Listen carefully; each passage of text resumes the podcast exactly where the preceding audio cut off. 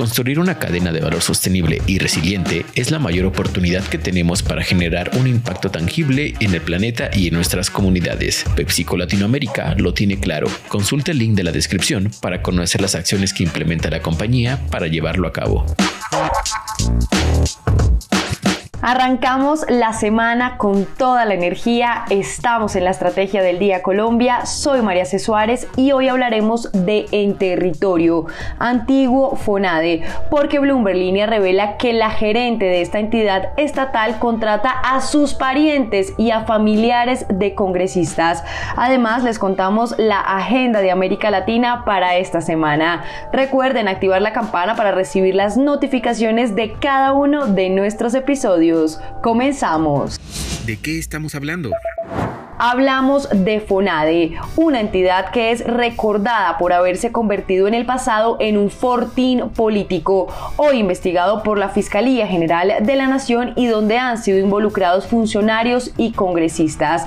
FONADE, cuyo objetivo debe ser brindar soporte técnico a entidades públicas y privadas para agilizar la viabilidad de proyectos, cambió de nombre a En Territorio en 2019 para precisamente dejar atrás ese pasado de corrupción. Sin embargo, Bloomberg Línea revela lo que está pasando hoy en el nuevo FONADE, que puede resumirse en una palabra, nepotismo. Bajo la administración del actual gerente Lina Barrera han entrado a trabajar a los altos cargos de la entidad, no solo parientes de ella, sino familiares de congresistas.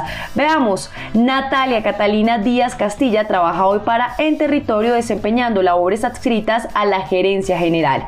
Es decir, trabaja directamente con la gerente Lina Barrera, quien también es la ex esposa de su papá Iván Díaz Mateus, ex senador del Partido Conservador y condenado en el pasado a seis años de prisión en medio del escándalo de la Gidis política. La hija del ex esposo de la gerente de En Territorio llegó a trabajar a esta entidad en agosto de 2022.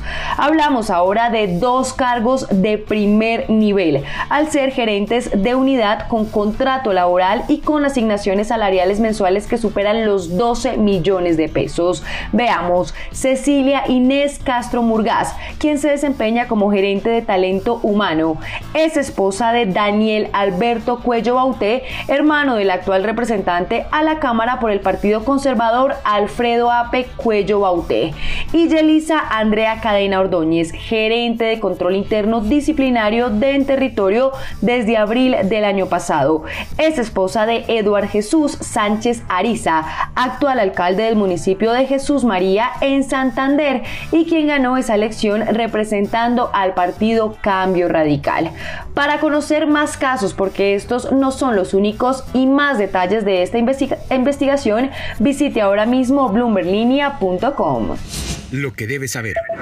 Y ahora tres datos que debes saber este lunes.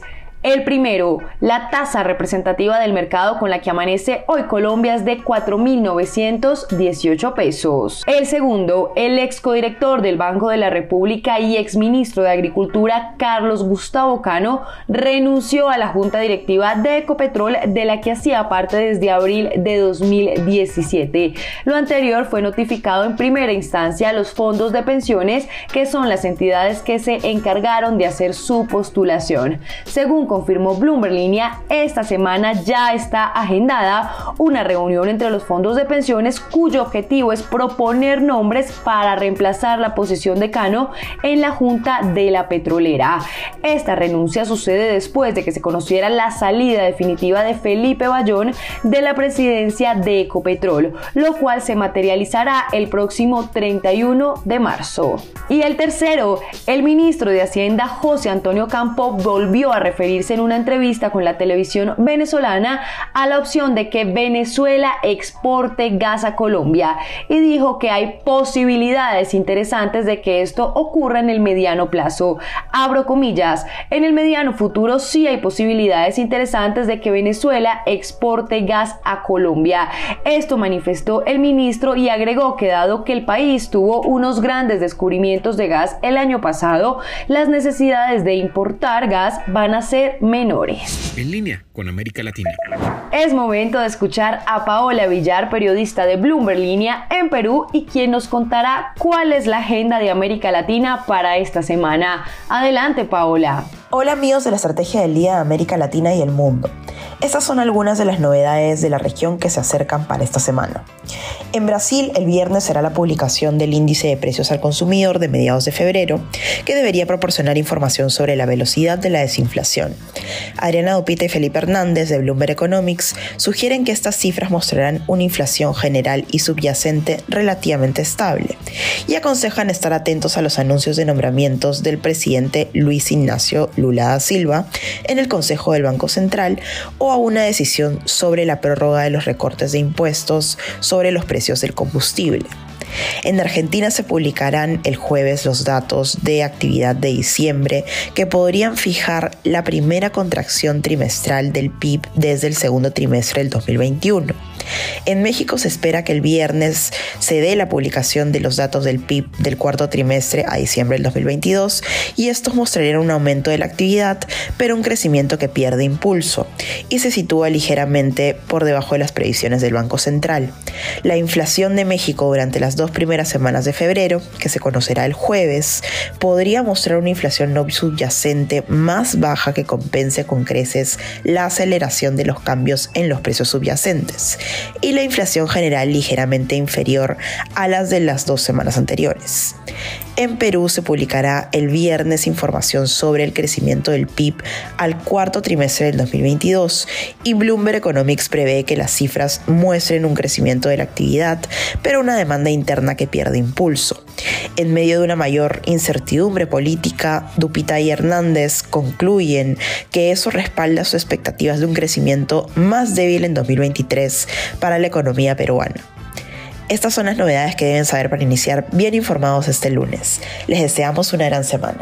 Recuerden seguir este podcast y activar la campana para recibir las notificaciones de cada episodio y así estar al tanto de lo que pasa con la economía y los negocios. Los invito también a que visiten bloomberlinia.com donde pueden ampliar cada uno de los temas que tratamos hoy. No olviden que acá está la información independiente que une a América Latina. Nos escuchamos mañana. Esta fue la Estrategia del Día Colombia. Dirigido por Andrés Garibello, producido por Arturo Luna y Daniel Hernández. Que tengas buen día.